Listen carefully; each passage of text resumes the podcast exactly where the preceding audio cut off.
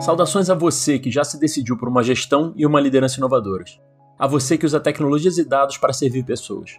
A você que se atreve a ser um pioneiro ou pioneira digital. Eu sou Pedro Nascimento e essa é mais uma temporada especial do Futuro Vem do Futuro, um podcast da MIT Sloan Review Brasil.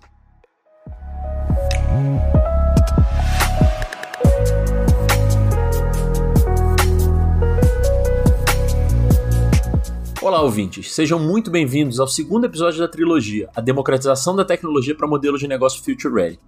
E se você ouviu nosso programa de estreia, já sabe que contamos com a parceria da ThoughtWorks nessa temporada, para discutirmos a importância da democratização da tecnologia nas organizações para uma melhor eficiência operacional e melhor experiência do cliente. No primeiro episódio, a gente falou sobre Data Mesh. Hoje, o assunto é arquitetura de microserviços e a flexibilidade nos negócios. Esse tipo de design organizacional descentralizado dá uma enorme flexibilidade para a organização se adaptar às transformações dos negócios, criando serviços altamente escaláveis, promovendo lançamentos no mercado com mais rapidez e permitindo o uso de softwares de código aberto, tornando a tecnologia mais acessível e democrática. Apesar de o conceito de arquitetura de microserviços já estar no mercado global há alguns anos, há ainda muito espaço no mundo e no Brasil para explorar as melhores práticas desse modelo. Quer saber como fazer? Então me acompanhe nesse papo com a Rosi Teixeira, consultora de desenvolvimento de software da ThoughtWorks, e o Vitor Recepian, que é tech lead da Natura.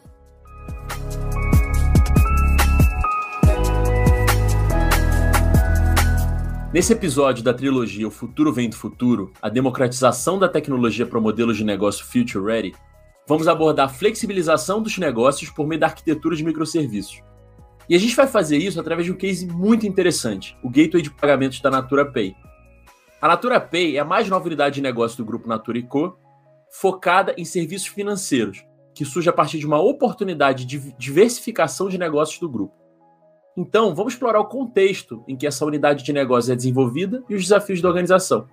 E para isso, eu quero muito começar a conversa contigo, Vitor. Conta para a gente essa história, como é que começou, o que é, como é que foi criar essa nova unidade de negócio dentro da Natura. Show. Primeiro, é um grande prazer falar dessa história, uma história muito bonita a gente sempre fala com o coração, né? Então, é, falando um pouco de Natura, a Natura hoje é o, é o, quarto maior grupo de beleza do mundo, é composto ali por quatro marcas, Natura, Avon, The Body Shop e Aesop. É, falando de Natura Pay, que é a filha mais nova aqui do grupo, a gente surge né, a partir de uma oportunidade incrível, né, de ser mais uma força, uma alavanca para impulsionar os negócios das nossas consultoras e representantes. Então a gente tem um propósito muito claro de inclusão financeira, é o que a gente busca, e também de apoio para a melhor gestão do negócio, né, da atividade de consultoria, prover ferramentas para que elas tenham uma melhor gestão do seu próprio negócio. E também ali, né, um último pilar, fornecer ali crédito consciente. Essas são as necessidades ali a partir do, do, né, das nossas consultoras e representantes, mas a gente também tem as necessidades do próprio grupo, né, enquanto as marcas do grupo que é onde a gente vai focar hoje, né, nesse gateway de pagamentos.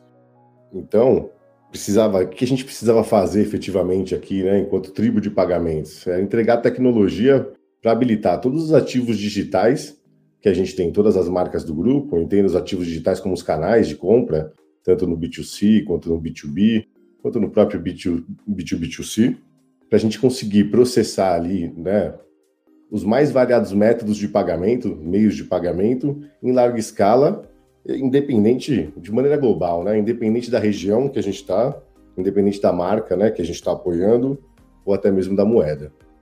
Muito legal, Vitor, muito legal. É, eu particularmente sempre acho super inspirador ouvir alguém da Natura contar alguma história sobre a Natura e muito interessante ver como vocês efetivamente têm usado tecnologia para atender necessidades, né, que, que de alguma forma não estavam sendo atendidas. E, e, eu queria muito entender, né, você compartilhou, inclusive, sobre esses desafios né, de já fazer global, de conseguir ter uma flexibilidade grande, uma abrangência grande. Então, queria muito entender, Vitor, como é que essa arquitetura de microserviços tem efetivamente contribuído né, para os resultados é, dessa unidade de negócio que vocês começaram? Que aprendizados vocês tiveram com a implementação desse tipo de arquitetura? Você conta um pouquinho para gente? Bora. Sobre o aspecto de benefícios, Acho que a, a possibilidade aqui, o meu entendimento é que a possibilidade de decompor grandes soluções em pequenas funcionalidades trazem um grande poder para a gente, principalmente do ponto de vista de experimentação, né? agilidade na entrega de valor. é, a gente traz alguns conceitos para a primeira classe, ali como né, o Fail Fast é, e o Time to Money, né? Assim, a gente consegue errar rápido ali e aprender rápido também. Quando a gente fala de elasticidade, né, escalabilidade, né, são itens muito importantes ali que a gente carrega para do ponto de vista de solução global, né? A gente nunca sabe quais são os nossos limites ali, né? A gente tem algumas previsões e a gente tem a possibilidade dessa elasticidade, essa escalabilidade, é algo que traz também junto é, grandes níveis de disponibilidade, né? Então, acho que esses são os principais benefícios, assim, a gente tem uma eficiência no, no, momento de escolher ali o que a gente vai fazer, a gente não precisa pensar em tudo, a gente consegue decompor e, e a gente consegue experimentar isso de maneira mais rápida, né, com mais agilidade, sendo mais assertivo. Perfeito, Vitor. E, Rosi, você que tem, quem tem tido uma experiência de apoiar né, diversas organizações na adoção desse tipo de, de arquitetura, é, queria um pouco de, de, contexto, assim, né? Na sua avaliação, o uso da arquitetura de microserviços pelas empresas brasileiras tem sido. Como tem sido? Tem sido algo natural para as empresas? Tem sido algo que tem, tem tido uma adoção extensa? É, sobre uma perspectiva global, talvez a gente ainda não, não esteja muito avançado. Queria um, um, termômetro disso no Brasil. Massa. Primeiro, assim, maravilhoso estar aqui conversando sobre esse assunto, um assunto que, que nos é, impulsiona a falar cada vez mais, né? E essa experiência que a gente viveu aí com, com o time do Vitor na Natura é uma experiência que, como ele disse, a gente se orgulha muito porque a gente pôde usar plenamente o, o que a gente acredita que que é o poder dessa arquitetura para a entrega de valor para as empresas, né?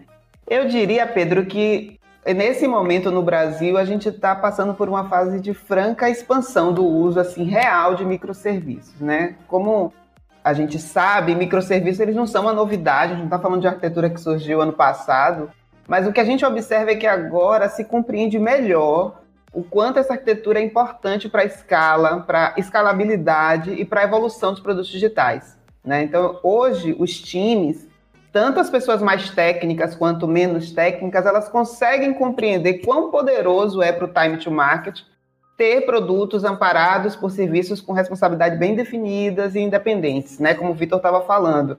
O exemplo que ele deu aí, a gente consegue hoje eu quero, eu preciso mudar alguma coisa, eu sei que eu posso ir numa caixinha e fazer essa mudança. Isso é muito poderoso para quem está tomando decisão de negócio e para quem está olhando do ponto de vista técnico a, a, segurança e a estabilidade daquela aplicação. Né? Quanto mais peças você mexe, mais risco você é, coloca a, a sua, o seu produto digital. Então, quando você tem uma arquitetura amparada em pequenos pedacinhos que têm responsabilidades e independência, você controla muito mais, tanto tecnicamente quanto do ponto de vista de negócio, né? E aí vem a parte poderosa para as organizações, a possibilidade de responder às suas necessidades de negócio com a velocidade adequada e com risco mais controlado. Então, por exemplo, se eu preciso mudar uma etapa né, do meu processo de pagamento, que é o caso da, da que a gente está tratando aqui, porque alguma norma regulatória mudou, se, eu, se quem é a parte que é responsável por aquela competência de negócio, né, por aquela regra, é um microserviço que tem responsabilidade bem definida, eu tenho muito mais controle sobre que intervenção eu vou fazer é, para atender essa necessidade regulatória com segurança para o serviço. Então, o Brasil, a gente está acompanhando com assim velocidade também a, o ritmo global de adoção correta de microserviços, né? Então, eu, eu, eu sinto que como as empresas brasileiras elas estão cada vez mais globais, o, os seus concorrentes é, estão no mundo todo, elas também, do ponto de vista de arquitetura, estão acompanhando. Né? Nós temos profissionais e empresas com desafios semelhantes a empresas que estão nos Estados Unidos, na Europa, na Ásia. Então, a Natura mesmo é uma empresa que tem uma, uma capilaridade impressionante né? no Brasil, na América Latina, e segue crescendo e não tem é, motivo nenhum para estar tá atrás de nenhuma outra, nenhum outro player global no sentido de, de atenção à sua arquitetura para entregar os seus produtos digitais. Né? Então, eu, eu, sinto que nesse momento a gente está caminhando para um, um, um, momento de mais maturidade no uso. A comunidade de desenvolvimento vinha usando microserviço, eu acho que agora a gente está conseguindo comunicar isso com as pessoas de negócio, com as pessoas mais executivas e conseguindo também o patrocínio delas para fazer esse tipo de arquitetura. Né? Então, é um momento muito rico para a gente que é tecnologista e muito importante para os produtos e negócios digitais. Isso é muito interessante que você está trazendo, Rosi, porque, né, como você mesmo comentou, a Natura, empresa brasileira que se tornou global, não dá para ser só competitivo né, em produto, em relação com o cliente, etc., se você tem uma arquitetura que, que não suporta, né? Como você me falou, esse crescimento acelerado, essas inúmeras mudanças regulatórias, né, especialmente quando a gente está falando de Brasil, a gente sabe que toda hora pode, pode aparecer alguma coisa, então é muito legal né, ver, ver que a gente está evoluindo e, e avaliando cada vez melhor isso. E aí, queria aproveitar o último ponto que você trouxe, né, sobre os patrocinadores, né, sobre os executivos que têm se convencido disso. É, e minha pergunta é, né, perguntando, porque imagino que para um tecnologista não deve ser tão difícil convencê-lo de que isso funciona, de que isso é relevante, de que isso é importante, por aí vai. E aí minha pergunta é, quando você vai efetivamente, né, conversar com, com os executivos, né, convencer ali, muitas vezes, o presidente da organização, a presidente da organização, a adotar um tipo de arquitetura diferente, a investir nessa transição, e, e aí me pergunta para, né, o, o, argumento que você constrói para eles envolve como é que é essa migração? Ela é suave? É, ela é muito desafiadora? É um problema para a organização? É aquele tipo de coisa que para tudo, faz do novo? Como é que funciona essa evolução? Assim, como é que é o convencimento desses executivos? É, suave é uma palavra forte, né? Suave é forte, mas é, eu posso dizer que é uma mudança que precisa de planejamento, mas é totalmente possível. Né? A gente faz isso o tempo todo, porque as organizações que estão aí competitivas, é, existem muitas startups, empresas que surgiram há pouco tempo, mas existem muitas e muitas empresas que existem há muito tempo e têm seus produtos digitais construídos sobre outros paradigmas. Então a gente, como consultoria, a gente lida muito com modernização de legado, né? É uma coisa que acontece com muita frequência. O que eu, o que eu digo que os principais desafios que a gente tem quando a gente tem essa, é, quando a gente vai para esse caminho, né, de migrar um jeito tradicional de, de fazer produtos para arquitetura de microserviços, vou citar dois assim, né? A ansiedade e o domínio, né? Quando eu falo ansiedade, está é, tá relacionado às expectativas que muitas vezes são criadas no processo de modernização de legados, né? Não vai ser e não pode ser uma mudança Big Bang. A empresa não pode parar. Eu não posso indisponibilizar o que está funcionando porque eu quero modernizá-la. Né? A gente também não vai fazer 20 anos de software legado virar tudo microserviços em uma sprint, em um mês, em um ano. Não é desse jeito que vai acontecer. É preciso ser feito de maneira gradativa e contínua. A gente defende muito a melhoria contínua de tudo, né? De, de processos, de pessoas e de produtos digitais, de arquitetura. Por quê? Porque quando a gente, no passado, a gente tinha uma impressão eu sou velha na área de tecnologia, então a gente tinha a impressão de que às vezes a gente precisava toda hora recomeçar tudo de novo, recomeçar tudo de novo. E o que foi que a gente aprendeu nesses anos todos fazendo tecnologia e evoluindo a tecnologia junto com as empresas?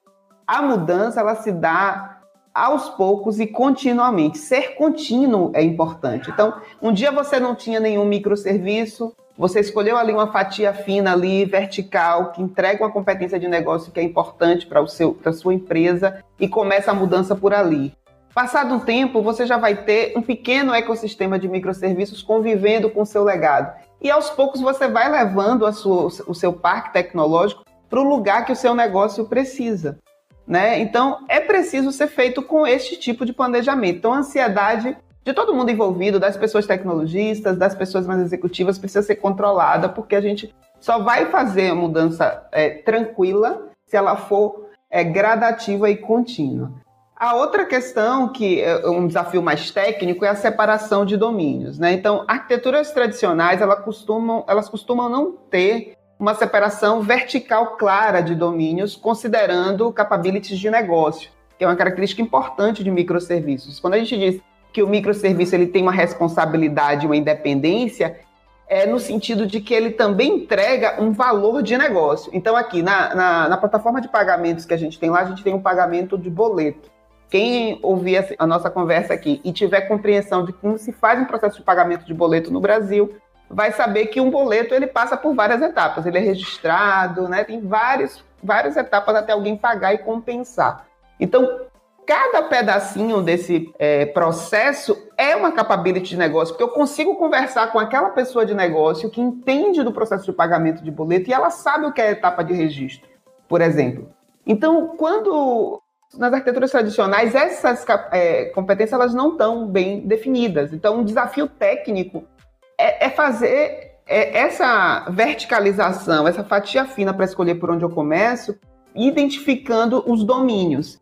É fundamental que se faça isso para que seja possível definir fronteiras reais dos microserviços, para que eles realmente sejam é, independentes, autônomos e escaláveis. Se a gente faz uma divisão que não considera entrega de competências de negócio, gente faz que se pode dividir de diversas maneiras, eu acabo mantendo algumas dependências que faz aquele serviço não ser um microserviço. Então, é totalmente possível fazer essa transição desde que se controle a ansiedade, se faça planejamento e se faça esse dever de casa de olhar para o seu legado, entendendo bem os domínios que estão constidos ali. Acho que esse é um dos principais aprendizados, né? Quais são as técnicas e ferramentas que a gente utiliza, né, que são as mais adequadas, para a gente conseguir sair dessa visão funcional a partir do, das necessidades, dos problemas de negócio, para chegar nessa visão técnica que possibilite a gente seguir os principais conceitos né, do, do, do microserviço, de ele ser como, por exemplo, autocontido, né, garantindo o desacoplamento interno das funcionalidades, dessas microfuncionalidades. Perfeito. E, Rosi, você falou muito da, é, da, questão da integração com o legado, né? Que, querendo ou não, como você falou, não dá para começar do zero, né? Não dá para derrubar tudo, fazer de novo, enfim, isso, isso não é uma opção para a maioria esmagadora das organizações, especialmente das organizações que já são muito grandes, que já, já construíram muita coisa, né? Então, mesmo sabendo que a gente está passando por um momento de transição, como você falou, Rosi, né, e Brasil está conseguindo acompanhar aí, de certa forma, esse ritmo global, eu queria entender como é que se dá esse, esse processo de integração, né? Como é que a gente integra com, com o, o que a organização já tem? Como é que vocês efetivamente tomam essas decisões, né? A gente começa por aqui ou por ali. Porque imagina isso deve ser um baita desafio, né, Vitor? Você, quando começou lá com Natura Pay, devia ter um bocado de coisa da Natura que você precisava considerar, né? Que você não poderia simplesmente é, fingir que estava começando do zero. Então, como é que é esse processo de, de integração com o que já existia dentro da organização? A gente tem cases reais aí, né, que a gente pode comentar. Acho que primeiro, a gente consegue, do ponto de vista de microserviços, a gente tem todos os tipos de integração disponível, independente das, aplica das aplicações monolíticas. Então, a gente consegue se adaptar, né? Eventualmente a gente precisa combinar com algum componente de infraestrutura, mas a gente consegue, né? Desde as mais antigas, gerar arquivo, até a gente fazer request HTTP. Então, mas falando de casos reais aqui, é, a nossa capacidade de processamento, né, dada a elasticidade que a gente tem, né, a escalabilidade horizontal, ela é muito grande. Então, já aconteceram casos onde a gente entregou tanto que a gente foi obrigado a recapacitar o sistema legado para conseguir é, processar nessa escala que a gente estava mandando a atualização dos eventos que aconteciam dos pagamentos. É, e teve um outro caso também que a gente conseguia processar tão rápido que, ele, que o sistema legado ele ainda não tinha conseguido persistir o dado na base, por exemplo, e aí dava, dava um problema lá. A gente chegava com a atualização do status antes que ele conseguisse persistir de fato dado na base dele. E aí gerava um problema. Então, são casos reais onde a gente precisa recapacitar os ambientes ali, né, por conta de não ter essa possibilidade de, de escala, para conseguir eh, conversar com, com esse sistema nessa arquitetura de microserviços. É, e eu vou usar uma recomendação antiga da, da engenharia de software, né? Baixo acoplamento, alta coesão. Né? Esse é um mindset importante quando a gente está desenhando a arquitetura de microserviços, especialmente quando pensamos na integração com o ecossistema da organização. É importante que, que as, as aplicações legadas que se integrarão com as APIs que são construídas sob o paradigma de microserviços carreguem essa mesma premissa para que sejam cada vez mais desacopladas de suas dependências externas. Então, se você tem uma aplicação monolítica que é, vai externalizar parte de sua lógica para um serviço especializado construído na arquitetura de microserviço, você pode simplesmente substituir aquele trecho de código interno que você tinha por uma chamada para uma API externa vai funcionar. Mas é muito melhor aproveitar esse momento para olhar para sua arquitetura, ver se essa integração não pode ser feita de uma maneira mais desacoplada. Pelo menos assim, com a camada de outbound bem definida, ou com outro recurso de infraestrutura, como o Vitor falou aqui, com, usando, por exemplo, mensageria, que a gente usa muito em ecossistemas desse tipo. É, são essas práticas de, de arquitetura que vão tornando a arquitetura também dos legados mais evolutivos. Esse exemplo que Vitor deu é muito significativo disso, né? a gente construiu uma plataforma já num paradigma de microserviços, mas ela puxou um pouco a evolução dos produtos legados, porque ela demandou. Então, ainda tem esse fator muito poderoso dessa, dessa de quando você traz arquiteturas mais evolutivas, como elas criam um processo é, contínuo de melhoria do seu entorno, entendeu? Porque elas puxam a, as outras arquiteturas a dialogar com elas, entendeu? Então, para a parte nova, feita sob arquitetura de microserviços, ela já nasce com uma, uma premissa de independência. A plataforma nossa de pagamentos, ela não faz a menor ideia do que os, o, o e-commerce tá, que está usando ela faz necessariamente. Ela é responsável por viabilizar o pagamento. Tanto faz se o e-commerce é o site, é uma aplicação é, mobile, é um outro serviço que tem um, um, uma tarefa de pagamento. Para a nossa plataforma, é independente. Mas a gente come, começou a demandar, ao devolver informação para o ecossistema de uma maneira tão diferenciada, que a gente puxou um pouquinho a evolução dos outros produtos também. Né? Então, é uma ótima oportunidade para quem está nesse paradigma de monolito e migrando para microserviços, de promover melhoria contínua dos seus monolitos. Você pode até com sua aplicação, por causa de vários contextos, vai continuar sendo monolítica, porque faz sentido para o seu negócio, sei lá, pode continuar, mas ela pode ser um mono, uma aplicação monolítica um pouquinho melhor, um pouquinho mais desacoplada, um pouquinho mais segura nesse sentido, do, no sentido de na forma com a qual ela se comunica com, com o ambiente externo. Então, é, ninguém precisa ficar com medo achando que não dá certo, dá super certo, tem como fazer, e é como falei lá no início, aos poucos, é, fatias finas, verticais, que vocês consigam controlar, mas evoluindo sempre.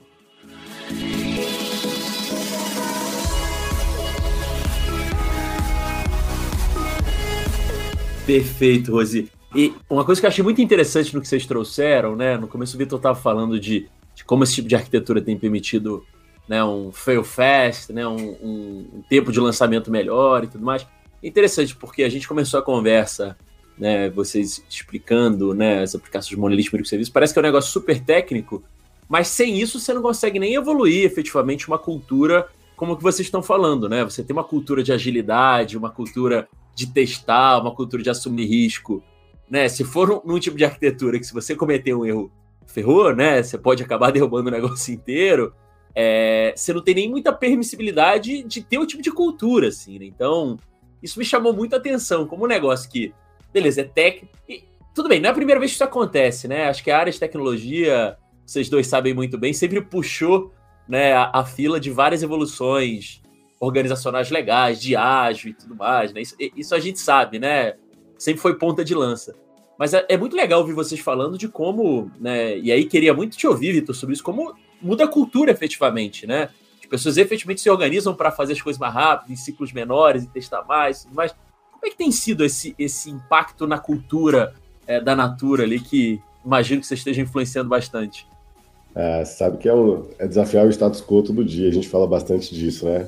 Porque a gente não está falando só de um padrão de arquitetura, né? A gente está falando de uma orientação é, que passa desde a topologia de times, né, a cultura de, de agilidade, com técnicas e ferramentas que, que suportem a gente a conseguir desdobrar né, todas essas necessidades que a gente tem de negócios, problemas que a gente quer resolver, traduzir em tecnologia.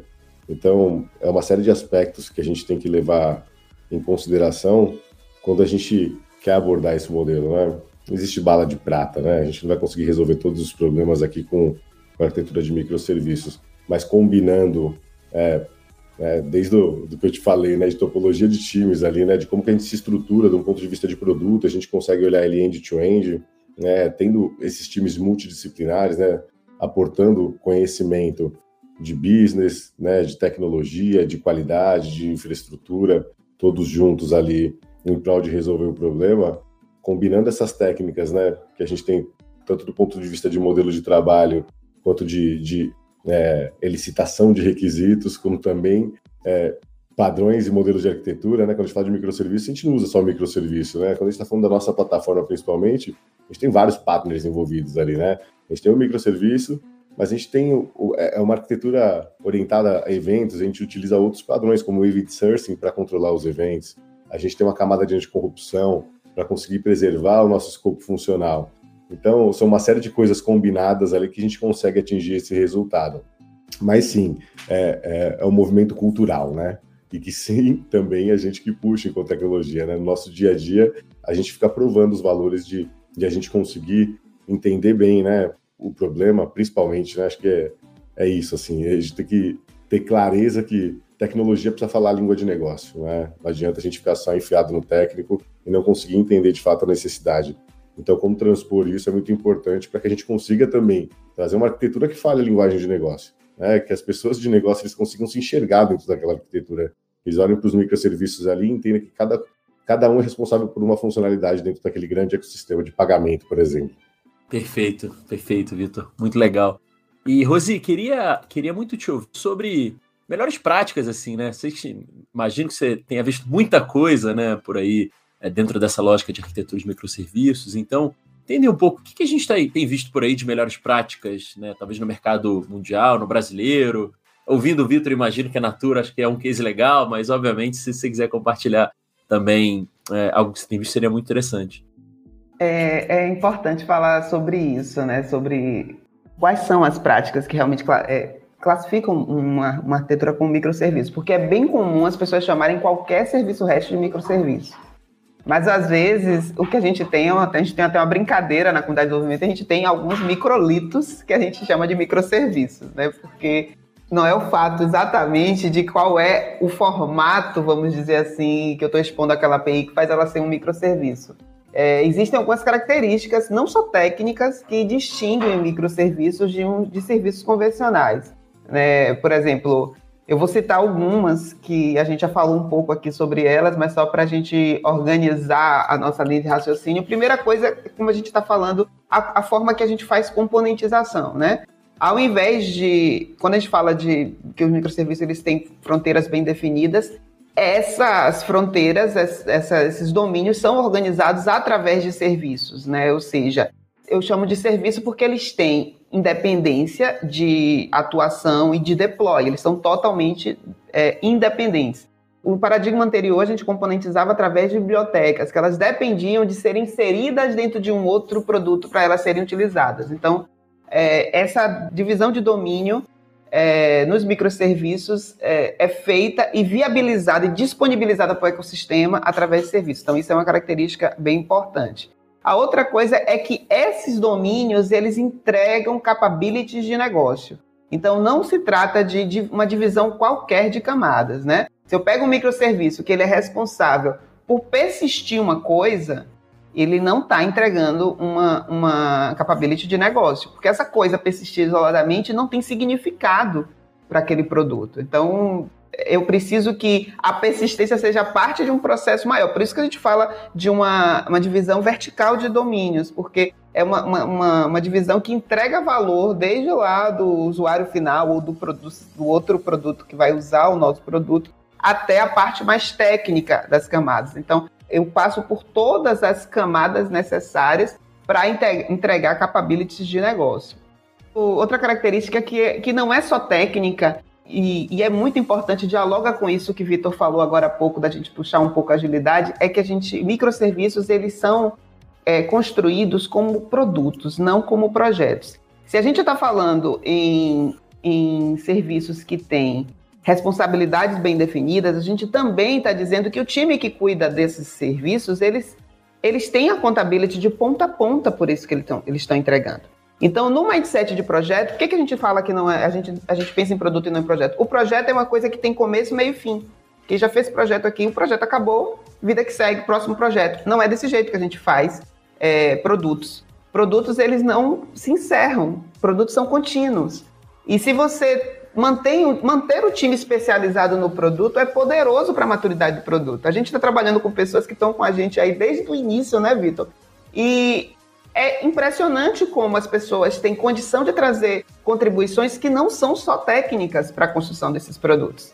Então, se você quer fazer é, microserviços e você quer que esses serviços eles sejam maduros, independentes, e você não reflete isso na forma como você faz, você está quebrando o ciclo é, de, de contínuo disso acontecer. Porque não vai, não tem jeito, você, um time de projeto não vai entregar, não vai tratar o seu serviço como produto.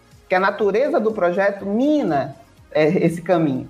Né? Então, essa é uma característica importante também, que a gente tem que, não, não é só técnica, precisa estar presente. A outra coisa é que em microserviços, quando a gente está falando aqui de microserviços pequenininhos, o que a gente está falando, na verdade, é de um ecossistema. Um microserviço sozinho não entrega o valor de um produto digital completo. A plataforma de pagamentos, para ela existir, entregar tudo que ela entrega na Natura, ela tem vários microserviços, cada um deles especializado numa parte, numa capability de negócio que é importante para aquele produto. E para isso ser possível, a gente tem o que a gente expõe, né, esses endpoints que a gente expõe de cada microserviço e da própria API que a gente entrega para uma plataforma, eles são donos de sua inteligência plenamente a inteligência não está exposta nos canais. A gente falou aqui de várias formas de fazer comunicação, como por exemplo com mensageria. O canal com que a gente se comunica, um microserviço com o outro, e a nossa plataforma com o ecossistema é um canal totalmente burro. Quem é esperto é o nosso microserviço. É, uma, é um paradigma importante do, do momento anterior que a gente teve na construção de serviços web. Boa parte do tempo, nossa comunidade de desenvolvimento, a gente tinha parte da inteligência da orquestração das coisas externalizada nos canais. Né? A gente tinha gerenciadores, né? E isso deixava o serviço menos autônomo. Então, uma característica importante é que a inteligência para o serviço ser capaz de fazer o que faz fica totalmente contida nele e não nos canais onde ele está disponibilizado. Outra coisa é a, a descentralização da governança, né? Então, a gente também vem de um, movimento no passado de padronização muito forte, onde a gente tinha assim, um produto, esse produto é feito desse jeito e a gente tomava conta, algumas pessoas com responsabilidade da stack, do padrão arquitetural. Quando a gente parte para o mindset de microserviço, a gente cria uma liberdade para a gente usar o que é mais adequado para resolver aquele problema daquele microserviço. Então, eu posso ter, um, como o Vitor falou, eu posso ter um pedaço aqui da minha plataforma que precisa que é amparada por microserviço e precisa usar é, o, um, um, paradigma de event source, porque é melhor para esses 10 microserviços aqui, é melhor que eles estejam amparados sobre event source. Mas eu tenho um outro pedacinho ali que não precisa ser. Eu vou usar uma outra, inclusive tem uma linguagem que é melhor do que a linguagem que eu estou usando nos demais. Essa descentralização da governança arquitetural e de tecnologia do, do, do, do produto como um todo, ela é importantíssima, porque essa independência é também para dar a, a, a, todas nós, as pessoas técnicas e não técnicas, a possibilidade de usar o que a gente precisa, onde a gente precisa. Quantas, quem está me ouvindo aqui e está fazendo produtos digitais há muito tempo, quantas vezes a gente sofreu para entregar um pedacinho de uma coisa que tinha que ser naquela linguagem, que tinha sido chancelada, que ali naquele lugar só se usa aquela linguagem, tem uma linguagem muito melhor para fazer aquilo. Alguma coisa eu quero fazer que aqui precisava ser uma linguagem funcional. E aí eu fui obrigada a usar uma linguagem orientada a objeto, porque era o padrão e ninguém podia mexer no padrão.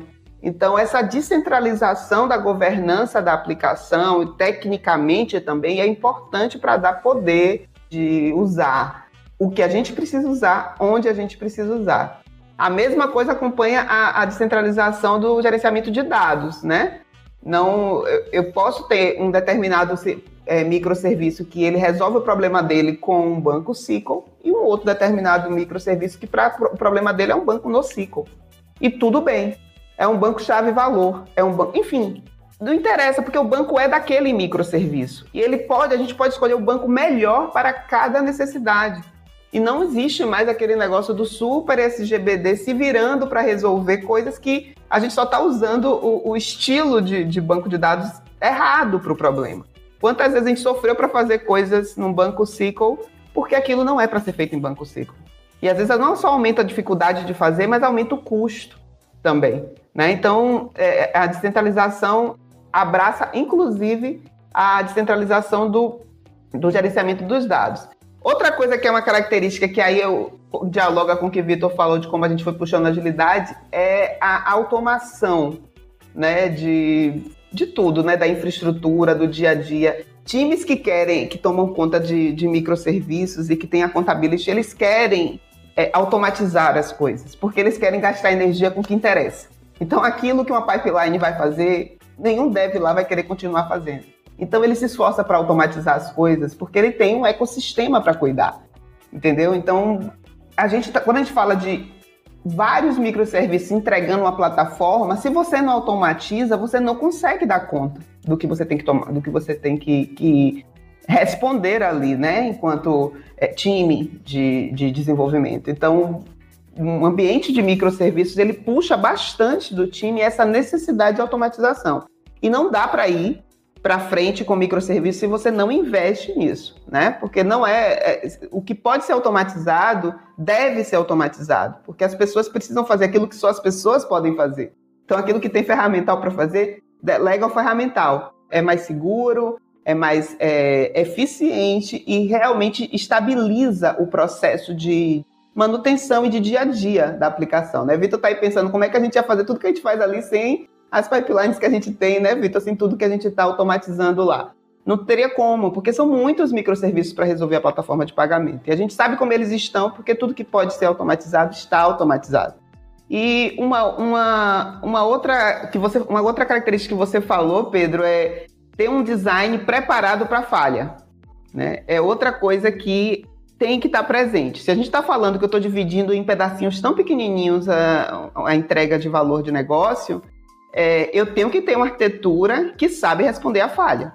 Porque, assim, os produtos que são estáveis, eles não são estáveis porque eles não falham. Eles são estáveis porque eles se recuperam rápido. Né? Então, você tem que investir em mecanismos de resiliência. O serviço tem que ser, a maior parte das vezes, capaz de se recompor sozinho. E a gente só ser alertado que ele teve um problema para a gente avaliar se aquele problema precisa de outro investimento.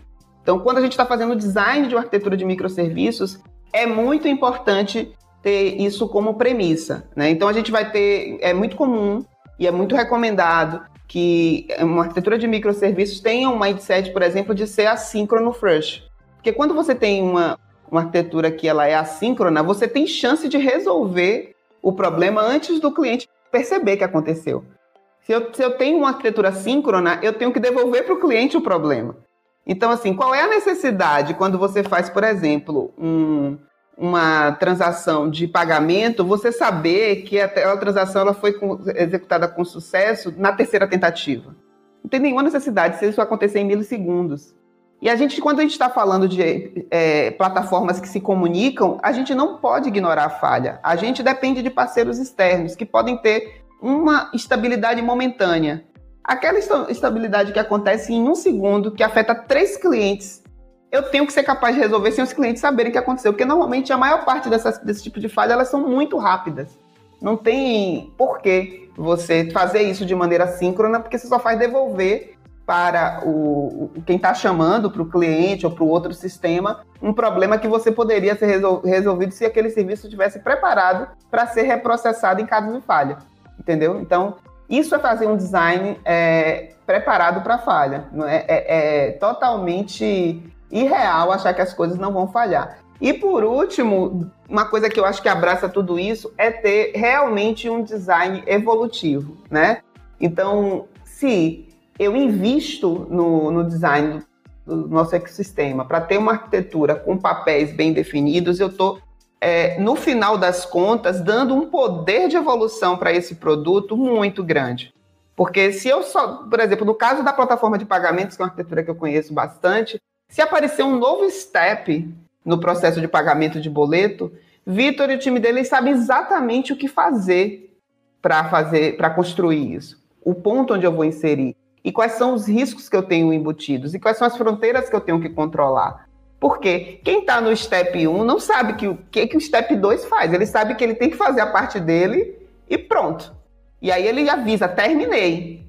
Se entre o step 1 e 2 aparecer um step 1.5, o 1 e o 2 não tem nada a ver com isso. E quando a gente é, desenha uma arquitetura desse jeito, é aí que a gente entrega é, time to market, né? Para lá, para as pessoas que estão lá de negócio no mercado competitivo, fazendo as coisas acontecerem.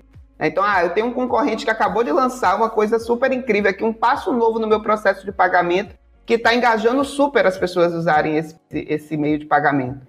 Qual é a dificuldade de eu inserir esse step no nosso, no nosso, é, na nossa plataforma, por exemplo? Depende o quanto essa arquitetura está preparada para receber um, um, um, desenvolvimento novo, uma, uma etapa nova. Então, é, uma arquitetura evolutiva, ela tem características arquiteturais que permitem que o produto evolua de acordo com as necessidades de negócio de maneira tranquila, de maneira sustentável. Não é que todo desenvolvimento começa hoje e termina amanhã, não é assim. Mas é um desenvolvimento que você sabe onde começar, quando terminar, consegue ter uma previsibilidade para devolver a velocidade que o negócio precisa. Então, essas características elas são muito importantes para a gente distinguir daquilo que a gente, de qualquer serviço que eu faça hash. Se ele não abraça essas coisas, evolua o ponto que está faltando, porque ele pode ser ainda melhor para realmente entregar o valor que uma arquitetura de microserviços pode entregar. Né? Então, não é para desanimar ninguém que está faltando um, dois, três, não é um checklist, devem ter outras características, mas essas são as que eu acho que são mais poderosas se o seu microserviço está entregando tudo que ele pode. Então, está faltando alguma coisa, invista nisso. Porque aí a gente realmente vai ter cada vez mais uma arquitetura que, que, que faz o, o, o produto caminhar na velocidade que o negócio precisa.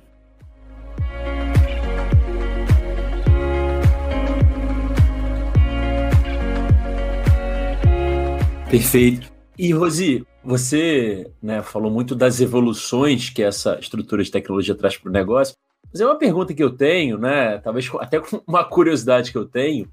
Por exemplo, quando procuram lá ThoughtWorks para apoiar nesse processo de construção dessa arquitetura, tem uma, alguma maturidade mínima que a organização precisa ter para vocês efetivamente conseguirem falar, não, vamos por esse caminho, não vamos, já dá para construir mesmo quando a organização ainda não é muito madura é, tecnologicamente? Como é que é essa, essa relação as organizações em geral, elas estão em níveis de maturidade por vários aspectos diferentes, né? Então, tem a maturidade de agilidade, tem a maturidade de entrega contínua. Quando a gente fala de maturidade tecnológica, envolve muita coisa. Eu digo que, para começar, o que vai mudar é a partir de que ponto a gente começa. A sua maturidade tecnológica vai dizer, vai dizer para nós a partir de que ponto a gente começa. Então, uma uma empresa que, uma organização que ainda não está refletindo, ainda não abraçou, por exemplo, que ela precisa ser mais ágil. Não só na forma que faz delivery, mas na sua própria estrutura organizacional. Ela precisa ser mais lean. Ela vai precisar refletir sobre isso. Não é um pré-requisito para a gente começar a fazer, mas é uma discussão que precisa estar tá dentro desse pacote. Né? Então eu preciso. A gente vai chegar lá, faz aqui esse, esse monolítico virar microserviço, mas eu não tenho nenhuma pipeline. A gente vai precisar conversar sobre continuous integration, sobre continuous delivery, porque eu não vou conseguir trabalhar só na ponta. Então, a maturidade da empresa vai determinar a partir de que ponto a gente começa. O que eu acho que é importante é ter um mindset de que lugar a tecnologia está para o seu negócio. Porque quando você vai ter. Quem está bem no início de uma jornada de, de evolução tecnológica vai ter mais esforço, porque não vai depender somente da arquitetura de software, né? Tem várias outras coisas que precisam caminhar juntas. Então, a disponibilidade para passar por isso precisa ser é, amparada por algum desejo institucional de mudança de mindset. Então, se a organização ainda tem aquela ideia de que a TI é uma ferramenta, ela primeiro precisa fazer esse movimento de que a TI é o seu negócio, né? A tecnologia é o seu negócio.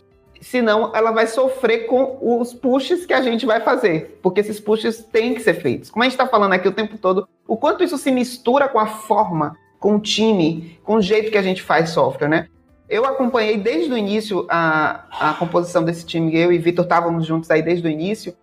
A gente discutiu muito até chegar no jeito que a gente trabalha hoje. E como ele disse, foi a gente desafiou, a gente se desafiou, a gente desafiou o que já existia sendo feito na Natura. A gente desafiou nossas próprias ideias entre nós, até a gente chegar num lugar que a gente acredita.